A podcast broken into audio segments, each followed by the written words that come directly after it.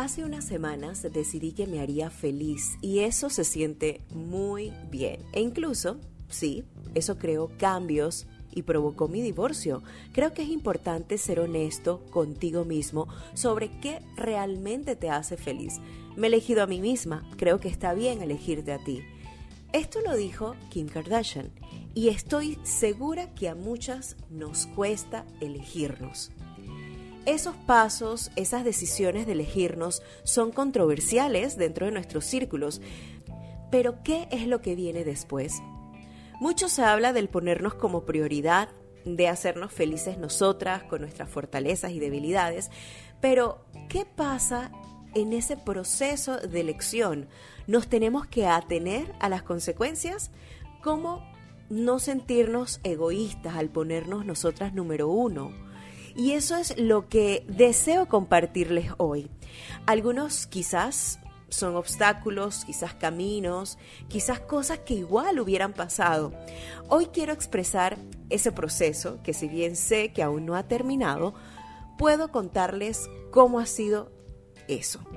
Sí, ese proceso de elegirte. Hoy, ¿qué pasa cuando nos elegimos a nosotras?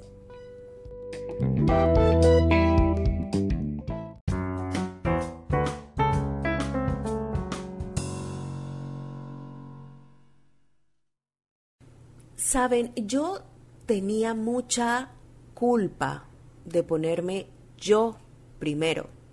Me sentía poco empática con los demás y sus situaciones, pero logré entender que una cosa es ser empática y hacer hasta donde yo como mujer puedo, y otra muy diferente es que las personas nos arrastren a sus situaciones. Cuando empecé a comprender que poner límites estaba ok, no pasa nada. Entonces entendí que si alguien se moría de la culpa, yo no iba a ser. Ese fue el primer clic en el cual me di cuenta que había una lección que seguir poniendo en práctica. El no sentir culpa si te, si te eliges tú. Ahora bien, me dirán, pero ¿en qué momento hiciste eso? Yo creo que hay un punto en el que eres adulto o adulta, en donde uno se pregunta, ¿qué pasaba antes de sentirme así, culpable por elegirme?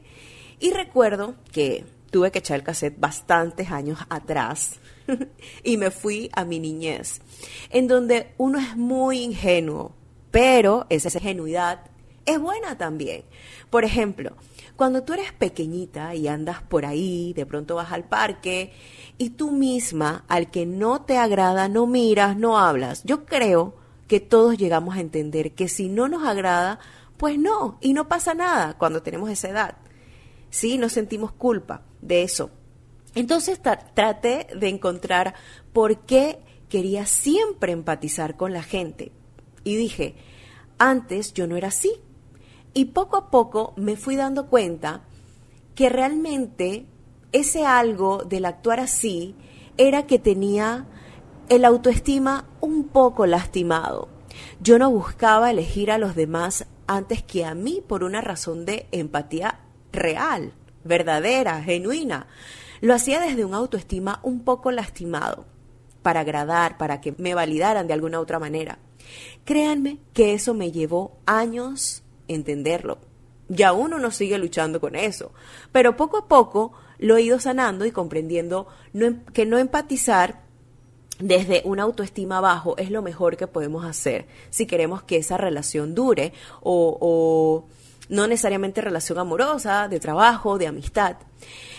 Uno tiene que buscar personas que vibren contigo, ¿no? Y si tú rechazas a esa persona en un primer instante, es porque no hace clic contigo y no pasa nada. Entonces, entender que no necesitamos una validación para elegirnos, para elegir con quién estar y con quién no estar. Ahí es entonces que comprendí lo importante que era elegirme a mí desde una autoestima sano, sin heridas. Dicho esto, paso al siguiente punto. Exacto, las personas que me rodeaban, quienes eran, qué hacían, que aportaban y hasta el día de hoy lo sigo pensando cada vez que conozco a alguien. Y no es algo de interés, simplemente es algo de conexión, de vibración y de también tener eh, la misma visión de vida. Y sí, quizás nosotros pensamos, dime con quién andas y te diré quién eres, o mejor es andar solo o sola que mal acompañado, ¿no? Todos esos refranes eh, que nos vienen a la mente específicamente con este punto. Pero no es el hecho de que tu círculo te haga alguien, es el poder elegir con qué personas relacionarte.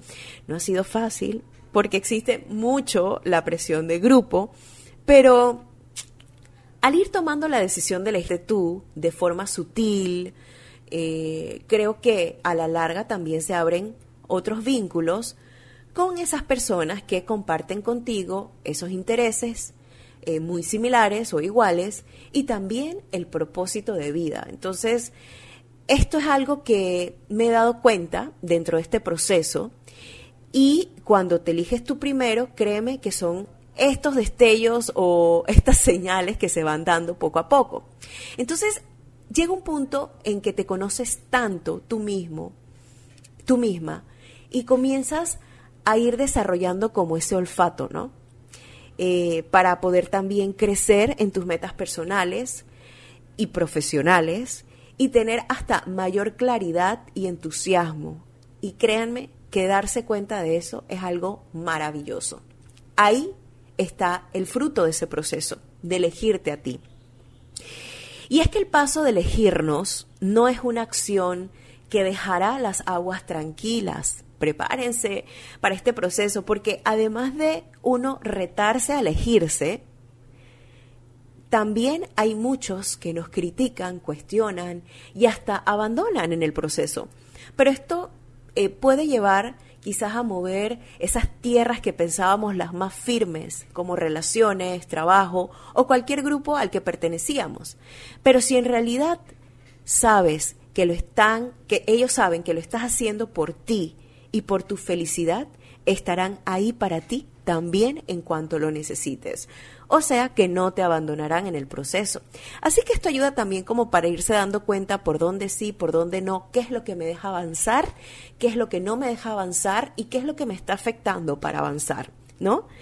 Y te pregunto, tú como mujer ya te elegiste, ¿estás luchando con eso o estás ya en el proceso o has pensado hacerlo?